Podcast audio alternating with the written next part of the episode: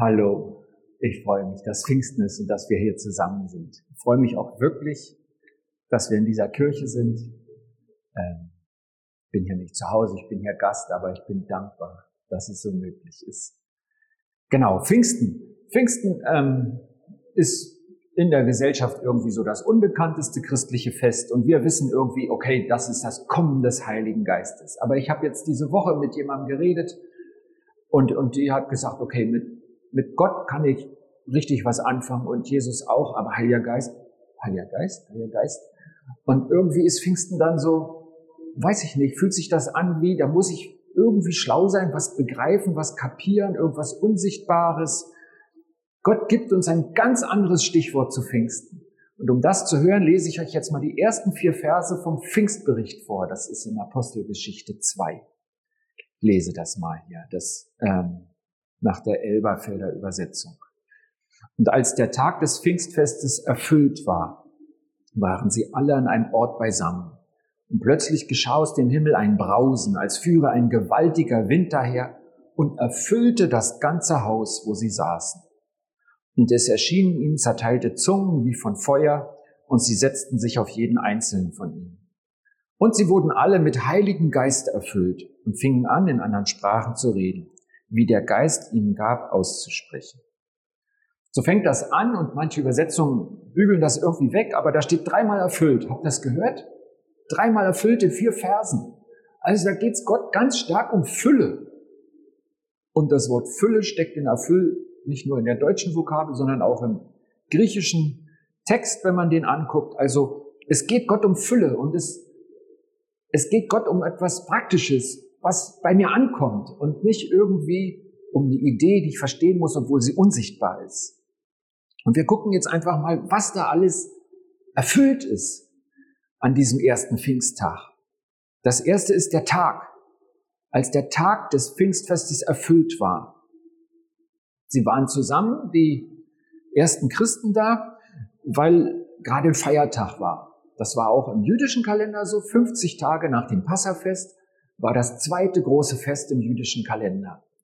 Und an diesem Fest der Wochen, wie es auch hieß, sieben Wochen ähm, von Passa bis zu diesem Fest, Fest der Wochen, da sollte jeder israelische Mann vor Gott im Heiligtum erscheinen. Ich glaube, das hat nie so ganz richtig geklappt, aber die, denen es ganz wichtig war, die haben es versucht und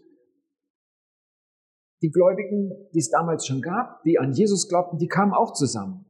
Und ich glaube, es waren etwa 120. Da steht nämlich nur, sie waren wieder alle zusammen. Und dann denkt man, ja, okay, das waren vielleicht die zwölf Jünger, aber hm, waren die wirklich alleine? Aber wenn man ein paar Verse vorher guckt, im Kapitel 1, da steht mal, sie waren alle zusammen, also alle, alle, dasselbe Wort, und dann steht da, sie waren etwa 120. Und deswegen denke ich, wenn jetzt wieder alle zusammen sind, und es stand erst kurz davor, nehme ich mal an, da waren ziemlich viele Leute zusammen im Haus, so viel ich weiß, waren die Häuser damals kleiner. Und 120 Leute zusammensetzen, ich glaube, da waren keine Corona-Abstände, sondern sie waren so richtig kuschelig beieinander, weil sie zusammenkommen wollten. Und Gott sagt, jetzt ist der Zeitpunkt. Jetzt ist die Zeit erfüllt. Der Tag ist erfüllt. Und er nutzt es, dass sie alle zusammenkommen. Und die Gläubigen wollten das auch. Da hat nämlich einer von ihnen, der hieß Thomas, einer der zwölf Apostel, der hat eine Erfahrung gemacht. Kurz nach den Ereignissen von Ostern waren auch schon mal alle zusammen und er war nicht bei ihnen. Er hat gesagt, hm, mir geht's so schlecht und ah, das war wahrscheinlich doch alles falsch, was wir da geglaubt haben. Die Enttäuschung steckt mir in allen Knochen und jetzt wieder die anderen sehen mit derselben Enttäuschung und nee, bleib für mich. Und dann kam Jesus und der Thomas er war nicht dabei. Er hat nicht diese Freude miterlebt, dass es weitergeht, dass da was viel Größeres passiert ist, als alle an Ostern verstanden hatten. Und Thomas hat das gelernt, es Jesus auch begegnet. Das nächste Mal war er wieder dabei. Und als jetzt dieses zweite große Fest im Kalender war, der Feiertag, da waren sie alle da. Und ich habe mal einen guten Satz gehört, den sage ich euch hier weiter. Es ist verhängnisvoll und verkehrt, wenn Zweifler der Gemeinde fernbleiben. Es ist verhängnisvoll und verkehrt, wenn Zweifler der Gemeinde fernbleiben. Warum? Weil ganz oft gibt Gott dir was in der Gemeinschaft. Die Antwort, den Segen Gottes findest du manchmal auch im stillen Kämmerlein. So nur Gott und du. Da liegt auch Segen drauf. Das findet Gott gut. Aber viel häufiger agiert Gott, redet Gott, handelt Gott dort, wo er mitten unter seinen Kindern ist. Gott segnet Gemeinschaft. Was heißt hier erfüllt? Der Tag war erfüllt, als sie alle zusammen waren. Das heißt einfach, Gott hatte einen guten Plan und den zieht er durch.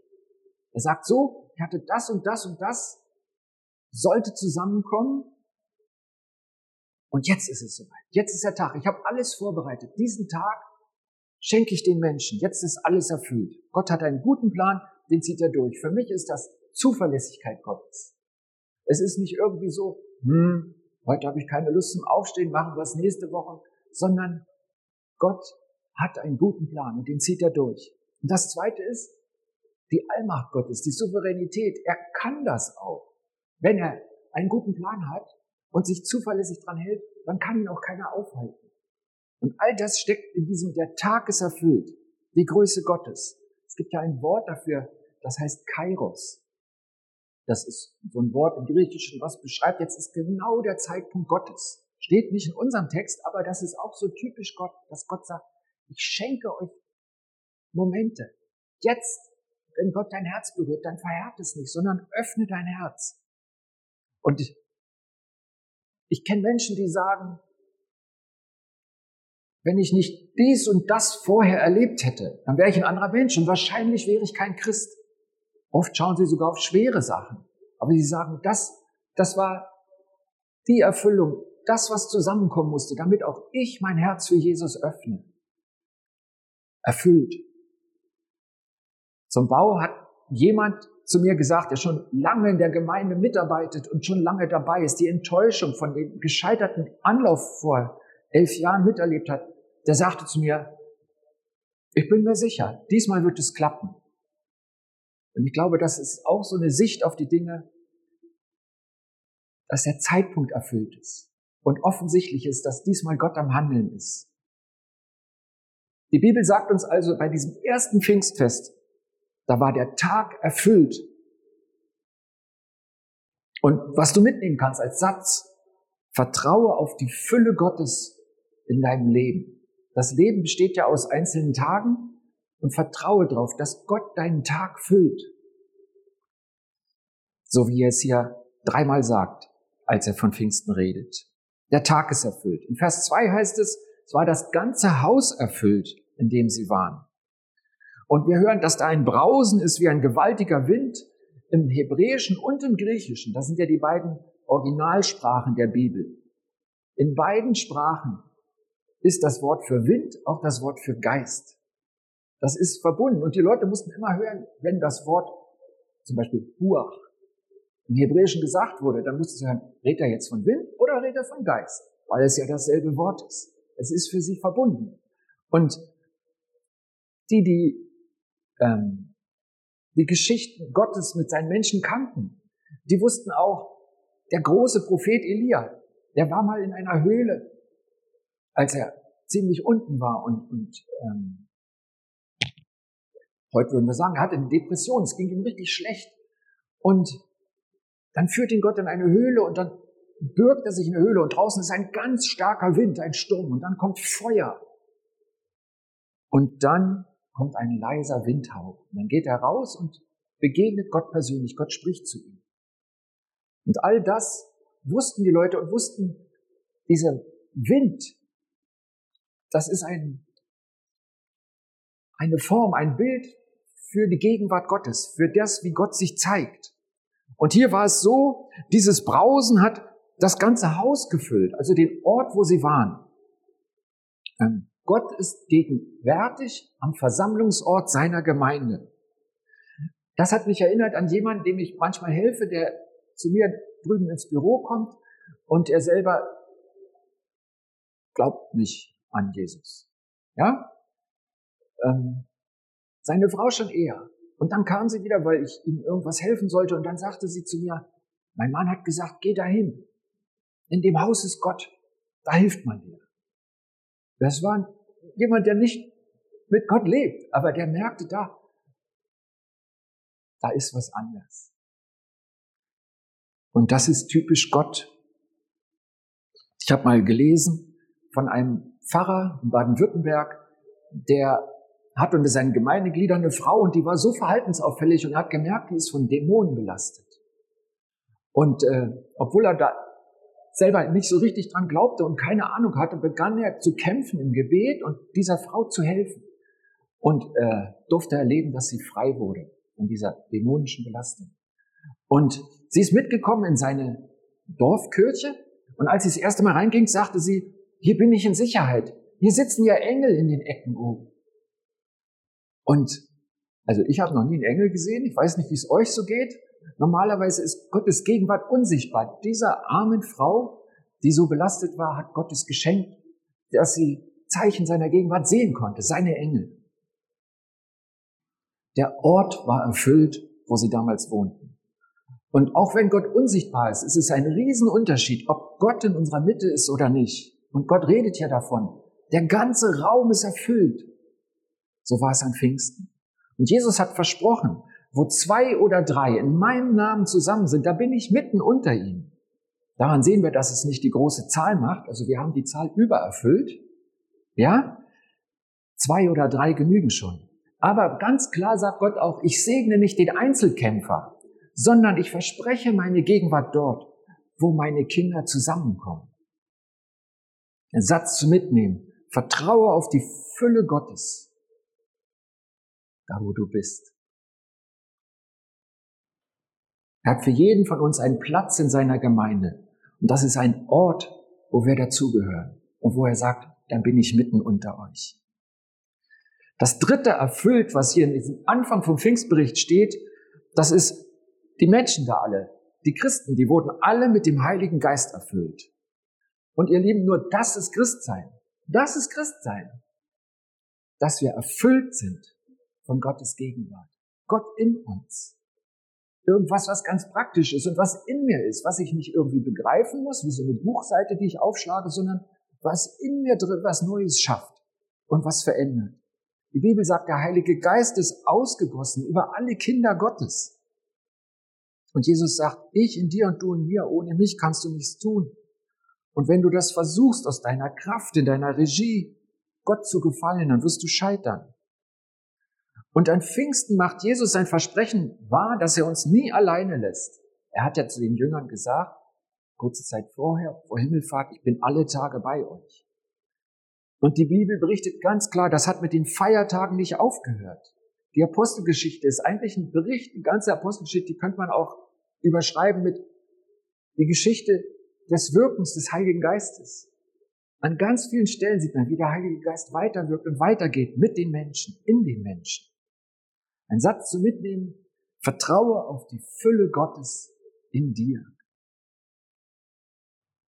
Und mir hilft der Blick nach oben in Richtung des unsichtbaren Himmels und die, dieser Gedanke, ich bin mit Gott verbunden, ganz direkt.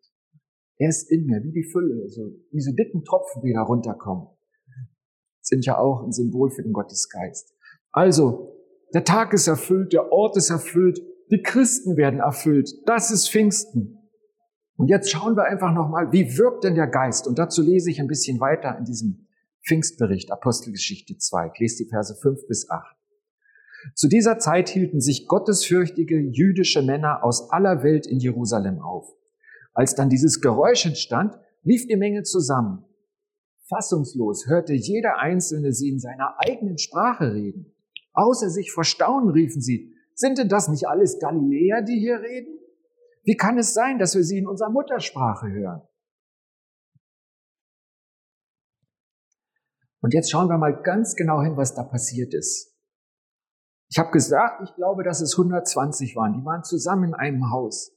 Das Geräusch war weit zu hören, denn sie sagen, aus ganz Jerusalem kommen die Leute zusammen. Also das war nicht so ein, ja, so, so, so ein Rascheln irgendwie, sondern das war ein mächtiges Brausen, ein Geräusch, was man überall hörte und man sah den Ursprung des Geräusches. Die Leute kamen zusammen. Warum? Weil Gott sich offenbaren wollte. Er wollte, dass die Leute zusammenkommen. Er wollte ihnen was zeigen. Er wollte, dass sie Teil werden von Pfingsten, dass sie Teil werden von der Fülle Gottes. Die Masse passte auf keinen, unter keinen Umständen damals in das Haus. Das ist ausgeschlossen, denn wir erfahren später, dass es Tausende waren. Vermutlich sind die, die erfüllten Jünger vor die Tür gegangen, als sie merkten, da kommen Mengen, Massen.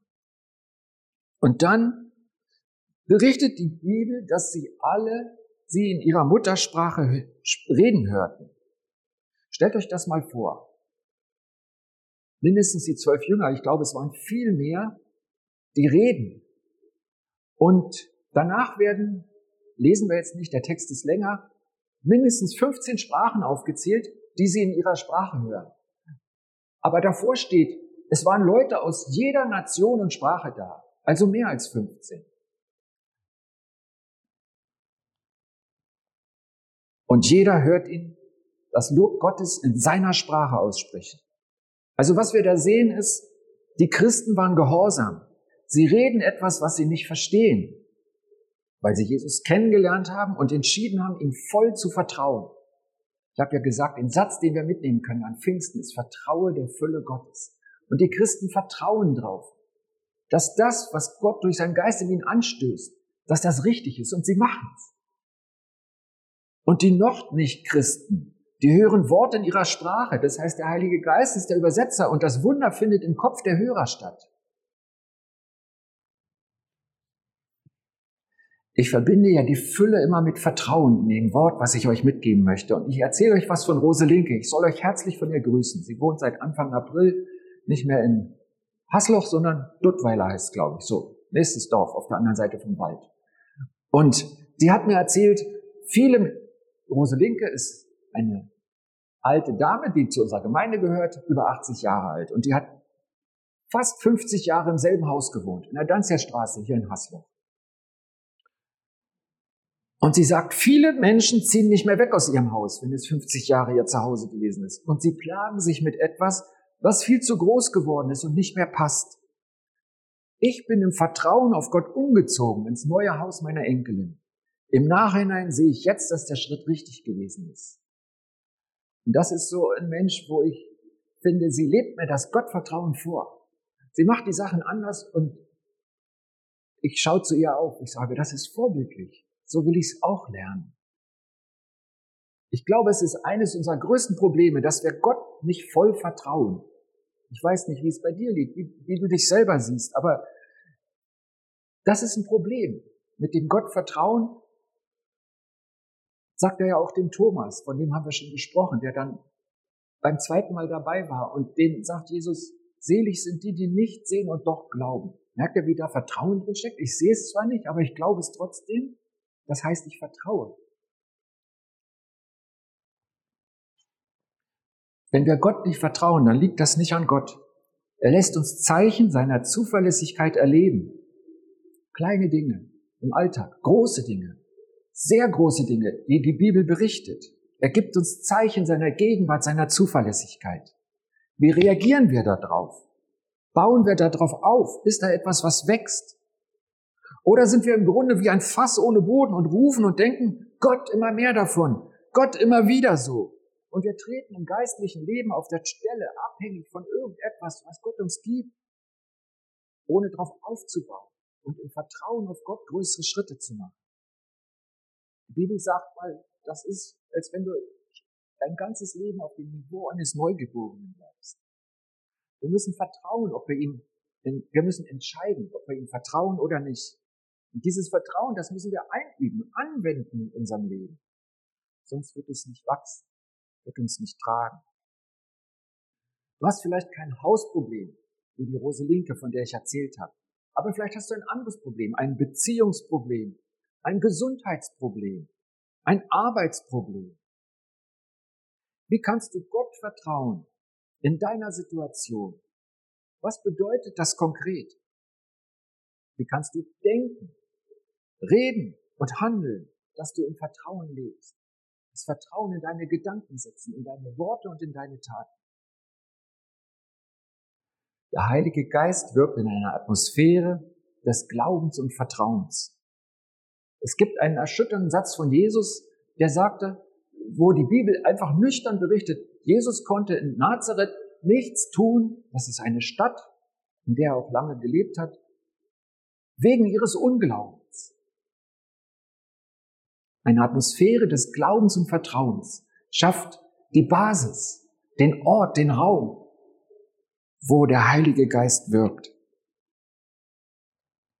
Ich merke an mir selber, seit ich dem Heiligen Geist mehr zutraue, und zwar so ganz konkret, dass er heute und konkret erlebbar in meinem Leben ist, erlebe ich auch mehr mit ihm. Was glaubst du über Gott und über seinen Geist in dir? Konkret, erfahrbar, heute. Oder ist dir das Thema unheimlich unbekannt? Oder willst du die Kontrolle nicht verlieren in deinem Leben? Paulus hat die Gemeinde mal gewarnt, dämpft nicht den Heiligen Geist. Die Frage ist, wie passiert denn das? Als ich die Predigt vorbereitet habe, fiel mein Blick auf so einen Blog, so einen kleinen Notizblock von Herr Franke Verlag. Und die haben oben drauf so ein kleines Zitat geschrieben von einem Paul Miller. Und der hat mal gesagt, wer betend lebt, verliert die Kontrolle und gewinnt die Freundschaft mit Gott. Als ich den Satz das erste Mal gelesen habe, habe ich gedacht, hm? Ich dachte, ist da ein Zusammenhang? Was meint er denn? Und ich habe den Eindruck, der redet vom Geist Gottes, von Pfingsten. Wer betend lebt, verliert die Kontrolle und gewinnt die Freundschaft mit Gott. Wo der Heilige Geist ist, da ist Freiheit. Und zwar in zwei Richtungen. Freiheit, dass Gott das tun kann, was er will. Wenn ich dem Heiligen Geist Raum gebe, dann lasse ich Gott tun, was er will in meinem Leben. Und auf der anderen Seite, dass ich das tun darf, was Gott mir zeigt. Da ist kein Zwang dazwischen, aber eine Offenheit, wo der Heilige Geist ist. Und ich glaube, hier der Gottesdienst, das ist ein geschützter Rahmen, wo wir das einüben können, wo wir wachsen können. Ich, ich nenne mal das Beispiel Singen. Also seit ich ganz klein bin, weiß ich, Singen ist gut fürs Gemüt. Ein Satz aus meiner Kindheit ist, wo man singt, da lass dich ruhig nieder. Böse Menschen singen keine Lieder. Dann habe ich immer gedacht, die Räuber in ihren Höhlen singen doch auch. Also so, nein, also irgendwie, wir haben in unserem Denken, unserer Kultur eine positive Einstellung zu singen. Aber einfach nur singen, das kann doch jeder, auch ein Ungläubiger. Und im Gottesdienst, da beginne ich bewusst mit Lobpreis. Da, da sage ich bewusst, ich trete in dieser Zeit bewusst in die Gegenwart Gottes. Ich singe ihm Loblieder zu. Und deswegen liebe ich auch Texte, die Gott direkt ansprechen und in meiner stillen Zeit singe ich nicht mehr das Manfred Siebert Lied gut, dass wir einander haben. Weil das können wir ja auch auf einer Vereinsversammlung singen. Gut, dass wir noch so viele sind und unsere Vereinsstatuten hochheben können.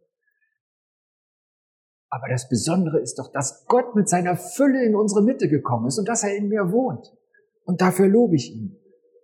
Und ich strecke mich auch gerne zu ihm aus. Das steht in der Bibel, heilige Hände Gott entgegenstrecken. Stehen ist für mich eine Möglichkeit, bewusst vor ihm zu treten. Deswegen stehe ich gerne, wenn ich singe. Einfach, weil mir diese Zeit so wichtig ist und ich sage, und jetzt ist die Verbindung zwischen mir und Gott da. Ich trete in seine Fülle bewusst. Die ist auch Mittwoch und Donnerstag und, und Freitagabend bei mir. Aber der Gottesdienst, der besondere Moment, wo er seinen Segen drauf legt, den nehme ich an. Da trete ich ein. Da bin ich für offen. Und wenn ich eine Bewegung mache, dann, dann kann ich antworten. Dann sage ich Gott, dass ich ihm antworte auf irgendwas. Gott, du bist größer, dann, dann hebe ich gern die Hand. Nimm Jubeln, das ist nicht so mein Naturell, aber stille stehen tue ich auch nicht gerne. Die Bibel spricht vom Tanzen vor Gott. Manche knien nieder vor ihm. Merkt ihr, wie Freiheit von Gott ganz praktisch sein kann, auch in diesem Gottesdienst, in dieser Kirche? Wir müssen ja nicht alle aufstehen. Aber es ist doch schön, wenn wir die Freiheit haben, Gott zu begegnen, ihm zu antworten, Glauben zu leben und das miteinander. Hast du Freiheit, Gott zu begegnen, ihm im Gottesdienst zu antworten? Darf der Heilige Geist dich auffordern, Dinge zu tun? Ein ganz also treffendes Beispiel ist im Alten Testament. Da tanzte einmal der König David mit nacktem Oberkörper mitten auf der Straße der Hauptstadt vor Gott. Weiß nicht, ob ihr die Queen mal nackt auf der Straße Londons habt tanzen sehen. Gibt es davon Aufnahmen? Wahrscheinlich nicht. Ne? Das, ist das nicht peinlich? Nicht? Und ich habe so ein bisschen Angst, dass ich so, so, so reagiere wie die Ehefrau von David, die nämlich, die Michael, die sagte, boah, was, was machst du dich zum Affen? Das ist doch peinlich, hör auf damit. Und David sagt, Gott ist mir wichtiger. Vor Gott will ich noch mehr tanzen. Und es ist mir egal, was die Leute denken. David entscheidet sich in dem Moment, erst Gott zu sehen und ihn zu ehren. Und wisst ihr was? An der Bibelstelle merkt man deutlich, dass Gott das gut findet. Dass Gott sich geehrt fühlt. Weil David sagt, für dich gehe ich auf die Straße. Für dich tanze ich, der König. Hast du Freiheit, Dinge zu tun, wenn Gott sie dir sagt, sie dir zeigt? Es ist dein Entschluss, ob du so leben willst, dass der Geist in dir wirken darf, was ihm gefällt. Du kannst den Geist Gottes nicht zwingen, was zu tun. Aber du kannst ihn abwürgen, ignorieren, dämpfen und dann tut er nichts in, seinem, in deinem Leben. Das ist geistlich Totenstille. Und weil es bei Gott nur Freiwillige gibt, wird er dich zu nichts zwingen. Aber es ist schlecht für dich und für mich, wenn Gott keinen Raum hat in uns wenn nicht die Fülle von ihm in uns wohnt. Und es ist gut für dich und für mich, wenn uns Gottes Geist leitet. Schauen wir auf das Ende des ersten Pfingstfestes. Ich steige wieder in den Bericht an, weiterhin. Da ist die Predigt vom Petrus ähm, festgehalten. Und dann fragen die Zuhörer Petrus, was sollen wir jetzt tun? Und Petrus antwortet, ändert eure Einstellung und lasst euch auf die Vergebung eurer Sünden hin im Namen von Jesus, dem Messias, taufen dann werdet ihr die als Gabe Gottes den Heiligen Geist bekommen. Denn diese Zusage gilt euch und euren Kindern und allen, die jetzt noch weit weg sind. Sie gilt allen, die der Herr, unser Gott, noch hinzurufen. Merkt ihr, dass Pfingsten immer gültig ist seit dem ersten Tag? Petrus erklärt es in der Predigt, in der Pfingstpredigt und es ist aufgeschrieben für uns heute. Wer umkehrt und sich Gott völlig zuwendet und das mit der Taufe zeigt, der bekommt Gottes Geist. Und das galt nicht nur einmal, sondern das gilt allen, die Gott noch dazu rufen wird. Also auch dir und mir, die wir heute in diesem Gottesdienst zusammensitzen. Und was geschieht dann? Der nächste Vers. Alle nun, die seine Botschaft bereitwillig annahmen, wurden getauft. Etwa 3000 Personen kamen an jedem Tag dazu. Wenn man genau hinsieht, sieht man, da bekehren sich nicht alle Anwesenden, sondern alle, die die Verkündigung von Gottes Wort bereitwillig aufnahmen. Die, die Ja gesagt haben, die die antworten, die ihr Herz und ihr Leben öffnen, die empfangen diese Fülle. Und zwar nicht nach einem halben Jahr Bibelschule, sondern sofort. Wenn du Ja sagst Gott, wenn du dich öffnest, dann hast du das getan, was du von deinem Teil aus tun kannst. Und dann handelt Gott. Er ist in dir, er ist mit dir, er wird dich nie verlassen und er wird dich leiten. Der Heilige Geist ist so praktisch. Und ich bin so dankbar, dass wir ihn haben. Wie schön, dass wir Pfingsten feiern und dass es das ganze Jahr tropft vom Himmel auf die Erde. Pfingsten ist das Fest, dass Gott mit seiner Kraft, mit seiner Fülle, mit seinem Heil und mit seiner Liebe in uns wohnt. Und das gilt ununterbrochen bis heute. Und Pfingsten ist das Fest, an dem viele Menschen Ja sagen zu Gott, Ja gesagt haben. Äh, das dürfen wir weiter feiern. Wo Menschen Gott in ihr Leben lassen. Gott steht bereit. Und ich und du, sind wir bereit für dieses Leben in Gottes Fülle? Wie viel Raum lassen wir Gott und seinem Geist? Gott bietet dir seit Pfingsten an. Wende dich Jesus zu und vertraue auf die Fülle Gottes. Was für ein schönes Fest. Ich bete mit uns.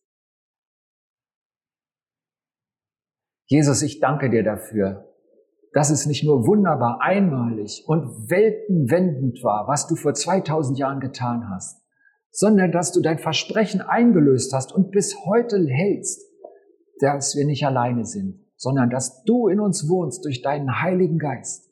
Und ich danke dir dafür, dass wir so tief und fest mit dir verbunden sind und deine Fülle in uns ist. Deine Liebe, deine Kraft, das neue Leben in dir. Jesus, Vater im Himmel, Heiliger Geist, ich danke dir für Pfingsten. Amen.